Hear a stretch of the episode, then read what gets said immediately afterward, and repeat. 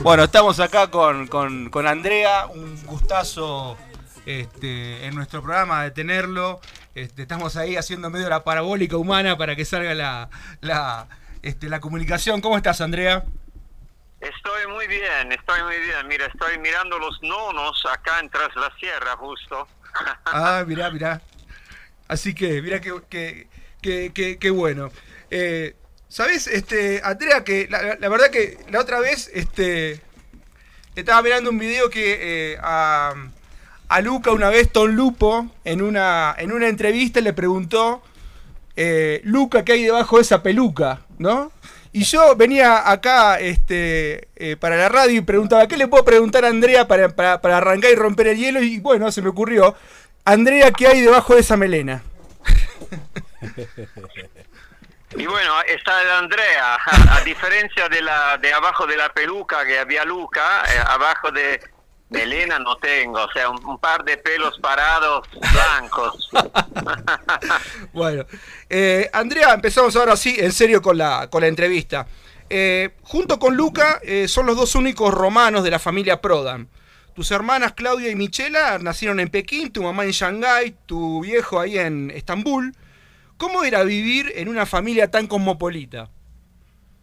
Va, para nosotros era totalmente normal. O sea, te digo la verdad, eh, Luca y yo nos sentíamos como los más aburridos porque los otros venían cargados con todos estos viajes, estas historias sí. y idiomas que nosotros no hablábamos. Porque mis padres, cuando no querían que Luca y yo escucháramos lo que queríamos hablar sobre nosotros, hablaban en fluido chino, mandarín. ¿Comprendes? Sí. Es una cosa absurda, claro. pero así que no. En, lo que sí nos hizo una familia como exótica en todo lado, porque después cuando fuimos a estudiar en Inglaterra o Escocia, como yo y Luca, mm. eh, éramos raros, ¿viste? Por, por, por, por, estas mezclas que teníamos. Claro. Eh... O sea, para el argentino no es tan raro esto, porque los argentinos vienen de todo lado. Sí. Hay familias, viste, con, con ancestros que, que, pueden ser polacos, como alemanes, eh, italianos, eh, españoles, lo que sea. Pero para el, el italiano o el, el inglés es, es, un poco más extraño el extranjero porque son más, tienen estas tradiciones más inculcadas. Claro. Eh, y es una familia también muy ligada al cine. ¿Cómo llega la familia, cómo llega el cine, perdón, a la familia Prodan? ¿Cómo llega qué? El cine a la familia Prodan. Ah, bueno, mira, mi papá cuando llegó de China y empezó a trabajar en Italia después de la Segunda Guerra Mundial, eh, trabajaba en Cinecittà, en los estudios más grandes de Europa de cine, porque hablando varios idiomas y teniéndola bastante clara, era, era muy útil. En esta época se hacían muchas películas eh, de Hollywood, o sea, yankees en Roma también, más allá de todo el cine italiano.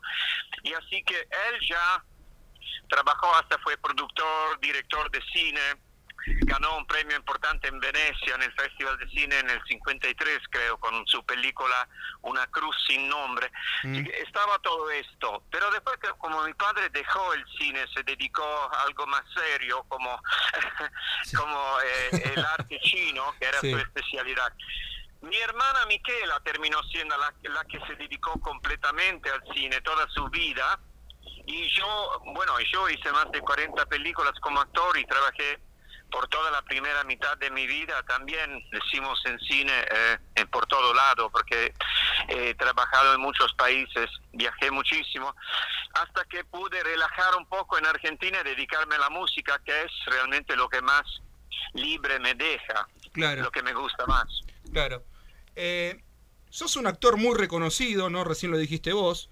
Eh, no, en varias no, muy reconocido no decimos que yo fui una, una grande promesa en Italia por un periodo, sí. pero mm, y, y, después trabajé mucho, pero francamente no era un trabajo que me, me, llenaba, o sea, realmente al revés, me estaba vaciando siempre más y me, me di cuenta a tiempo para dejarlo. Mm. Aunque, viste, la gente ve el éxito y piensa, uy, qué suerte que tiene este, pero no saben cuál es el precio personal del, del éxito. En mi caso, yo necesitaba algo menos um, protagonístico y más tranquilo y después empezar otra vez, pero de otro lado con la música.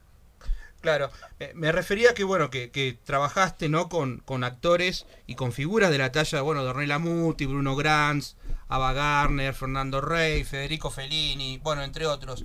¿Cómo fue tu experiencia de trabajar con todos esos eh, gigantes de la filmografía mundial? Bueno, muy gracioso, porque al final cuando los conoces son personas, ¿no? Algunas uh, tienen actitudes más de estrella, porque se acostumbraron desde tanto años a ser mimados por, por ser famosos. Otros son más cancheros, o sea, al final son siempre personas. Mm. Eh, igualmente, o sea, para llegar a ser famosos en, su rubro, tienen algo, o sea, más allá de, que tienen un buen agente de prensa, etcétera, realmente son también personas que tienen algo especial y esto es lo más divertido de haber trabajado con ellos, porque te cruzas con personas que tienen mucho para contar, y así que algo se te pega, ¿no? De todo eso, se te pega encima las anécdotas, por ejemplo, que es algo que hoy en día yo reciclo algo en mi vida porque tengo una de las cosas que hago es una banda que se llama el Prodan Pandora Pau. Sí, sí, sí, y bueno, con eso voy por el país contando historias de mi vida y esos encuentros y otras otras cosas que tienen que ver también con mi familia, con Luca, conmigo, con todo. Pero mezclándolo con canciones mías, a veces con canciones de sumo, porque la gente se espera esto y es divertido hacerlas pero muchas son canciones de sumo que no son conocidas, por ejemplo, o canciones de Luca de su época en Londres con Nuclear Heads, que era su banda inglesa que nadie conoce, que están mm. buenísimas. Así que traemos cosas nuevas a un mm. público eh, ávido de, de saber algo más. Sí, este, y también hay una, hay una, este, hay un documento en el que se le ve a Luca ¿no? cantando este, tocando la flauta no vestido de hippie en una película de Fellini. Vos lo habías compartido en tus en tus redes Claro, pero esas son esas rarezas, ¿viste? Porque no es algo trascendente en un punto, pero es gracioso y también porque Lucas sea parte de un grupete de hippies posta a posta de la época, ¿no? Del 69 y eh, eran como un grupete que Fellini fue a buscar para, para insertar en eh, su película Roma y claro, en una toma justo empieza con Luca arriba de la Trinidad de los, dei Monti en Roma, en la escalera de, Plaza de España, tocando una flautita con una panorámica que baja. Esto fue como si, medio como una sorpresa para nosotros también, pero me recuerdo cuando, cuando, cuando Luca hablaba de, de que había sido, aparte porque él habló con Fellini y le contaba cosas que después Fellini utilizó en la película, así fue. Fellini era así, era como un enorme, yo trabajé con Fellini también, pero trabajé propio en dos películas con él, y así que sé que era como un pulpo que se, eh, que se alimentaba de mil anécdotas que le contaban, ¿viste? Hablando un poco de, lo que vas a hacer con Pandora Pau, ¿no? Y con tus otros este, proyectos musicales, ¿pensás venir a Salta? ¿Pensás venir al norte en algún momento? Siempre, o sea, la idea de el, Pandora Pau realmente es un show pensado para el interior, para finalmente moverse por todo el país y no solo darle a la oportunidad a quien está más alejado de los viejos centros de antes, mm. como Buenos Aires, ¿viste? Porque uno siempre habla del centro, pero francamente el centro hoy en día ya no existe. Todos con nuestros celulares somos el centro de algo, todo, todo el mundo ya es el centro. Y eso está muy bueno porque te, te mantiene en contacto mucho más, no te tenés que sentir tan alejado. Por eso para mí es interesante volver a Salta, porque yo ya hizo una película ahí eh, hace muchos años, Nowhere, una película de Luis Sepúlveda, mm. que tenía actores internacionales famosos y además eh, yo era el italiano, después estaba Sbaraglia, que era el argentino, mm, estaba Harvey Keitel, eh, que hacía del Yankee, o sea, era una película bastante interesante y la filmemos en Salta y he, ido a Salta varias veces también con un programa de radio, así que me encantaría volver. Seguramente vamos a, a, venir a tocar ahí. Bueno, buenísimo, te esperamos, sabes que, que estamos avisanos y estamos acá este, esperando. Sí, a pleno, a pleno. Este, Luca, Andrea, Luca contaba en, en, las entrevistas que decidió venirse para Argentina cuando, bueno, su amigo Timmy McKern eh, una gran persona también, tuvo la oportunidad de conocerlo. Le mandó una foto de, de, de Tibi, ¿no? Junto a su familia y su perro, justamente donde estás vos en este momento disfrutando del paisaje hermoso que debes tener enfrente, que es el Valle de Tras la Sierra. ¿Vos cómo te decidiste eh, eh, a venir a nuestro país, ¿no? Instalarte acá y más precisamente justamente en el Valle de Tras la Sierra. Porque justamente creo, creo que vos viniste en el 95 cuando todo el mundo se iba.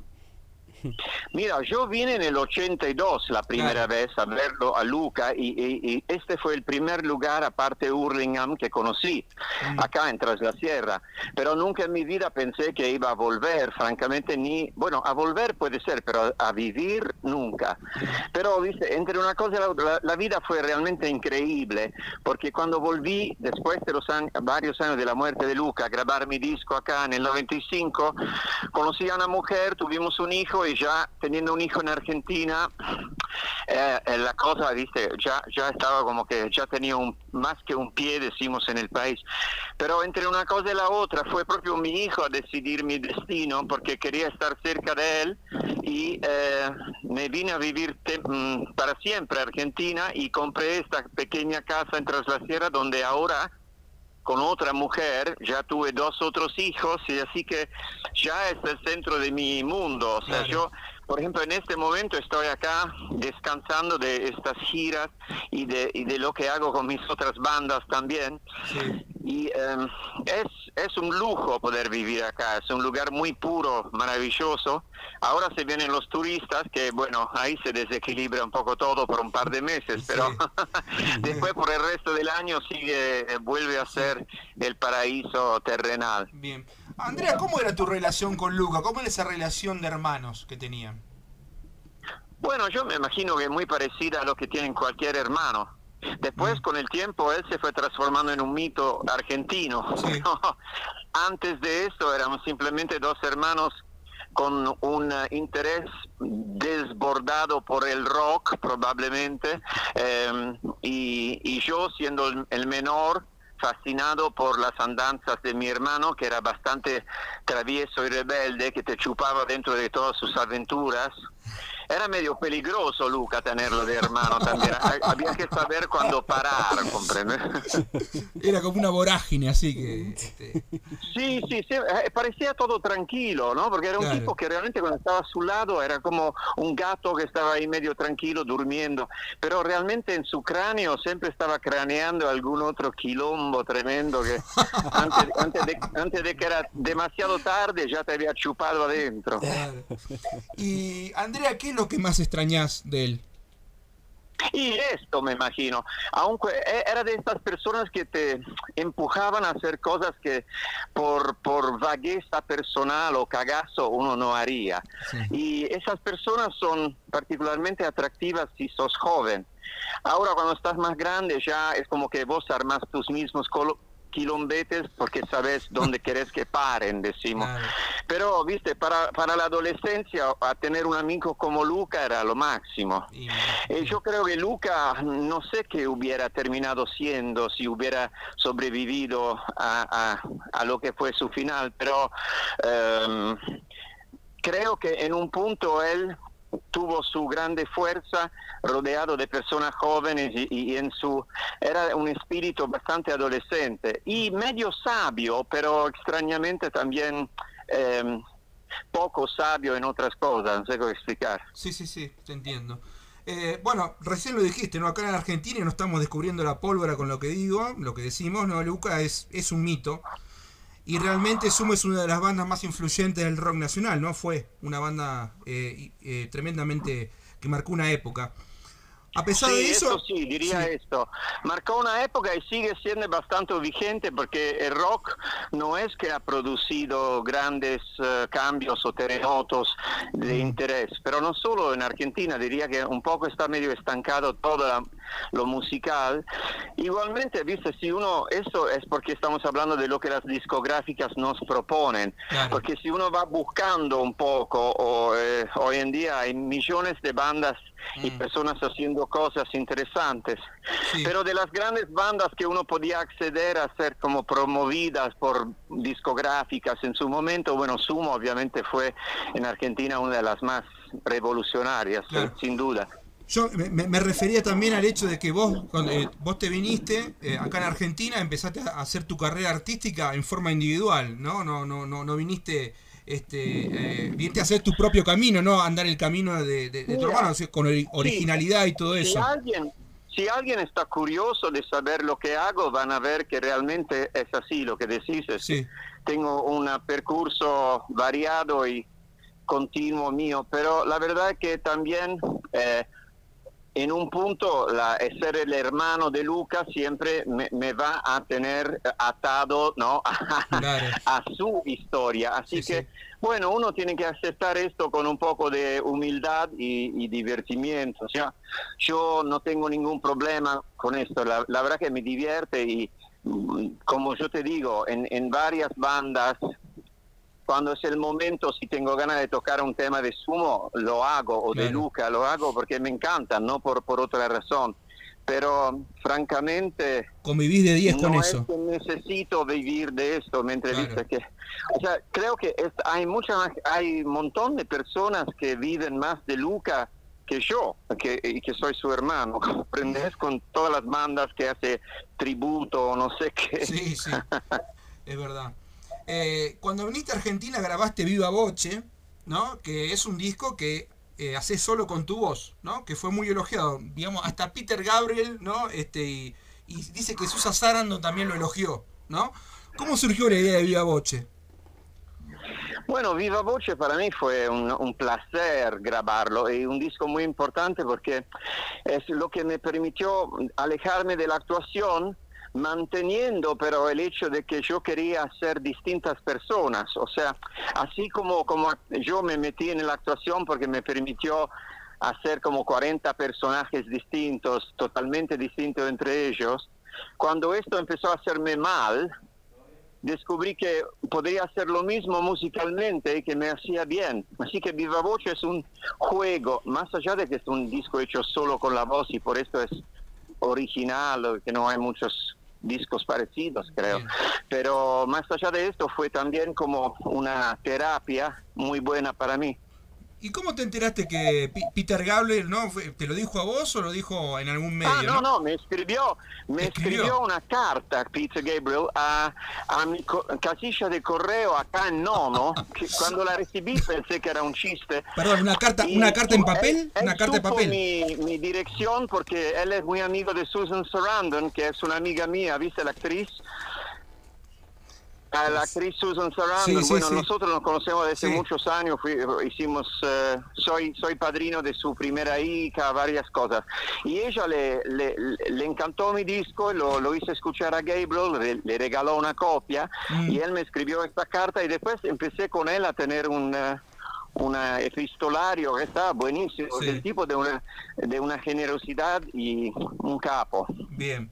¿Y Roma Pagana de qué se trata, tu proyecto de Roma Pagana? No, Roma Pagana es parte de mi familia, ya son 18 ah. años.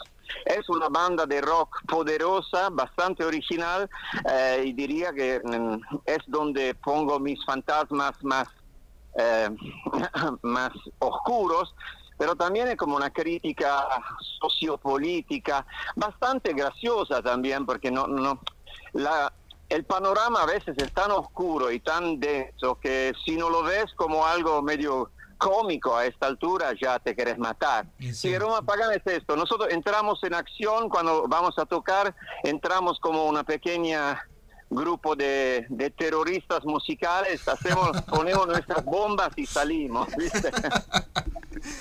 Eh, como guerrilleros del rock, eso es como qué buen, título, ¿no? Eh, Andrea, la última. Eh, ahora se, bueno, se viene el verano, eh, me imagino que van a venir las giras y se viene un nuevo año sin pandemia, si bueno, si eh, alguien quiere de allá arriba, este, ¿nos podés contar tus proyectos para este año, para el verano, giras? Depende de mis, ah, si, si mi cerebro y mi cuerpo dan, ah, porque necesito también descansar, pero sí, sí, mira, te digo, vos sabés que yo soy muy amigo de los chicos del Gauchos de Acero. Sí. Y los conocí cuando eran desconocidos. Fue el primer, la primera persona a escribirle por YouTube en Argentina. Mm. Y así que mm, estoy feliz de ver que siguen tocando. Sí. Pero bueno, a mí me encantaría venir con Roma Pagana o con otro proyecto. Puede ser el Prodan Pandora, puede ser el Bowie Remembered, que es una banda que toca temas de David Bowie. O sea, em, ya vamos a ver cuál, cuál de estas eh, recetas va a ser la, la que va a dar para Salta, pero tengo muchas ganas de volver. Buenísimo. Bueno, este, espe- esperemos, te, te esperamos con, con ansias.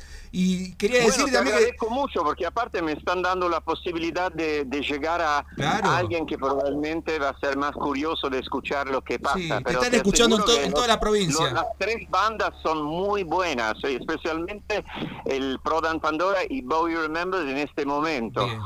Recuerdo, me re- recuerdo cuando, bueno, la primera vez que te vi así en persona fue la presentación de, de Luca, la película de Rodrigo Espina, justamente fue en el Festival de Mar del Plata, estabas en un cine, vos terminó la película y había una persona sentada ahí en, en- en, eh, cerca de la pantalla y me acerco, bueno, todo el mundo sacándose fotos, era este Andrea, un genio, hablando con la gente, contando anécdotas, la verdad, to- eh, con toda la onda y, y también, bueno, te quería agradecer el hecho de que hayas este, aceptado la entrevista, hayas querido hablar con nosotros y hayas tenido tan buena predisposición que te pinta este, de cuerpo entero el buen ser humano que sos, ¿no? la buena gente que sos. Bueno, gracias. Bueno, pero por favor, ¿qué, qué podés dar en cambio a un país como Argentina que es muy amigable, es muy eh, entre, entrañable y que con todos los problemas que tienen se la rebanca con la mejor onda? Yo digo, yo agradezco a los argentinos para poder hacer lo que hago acá, que me gusta,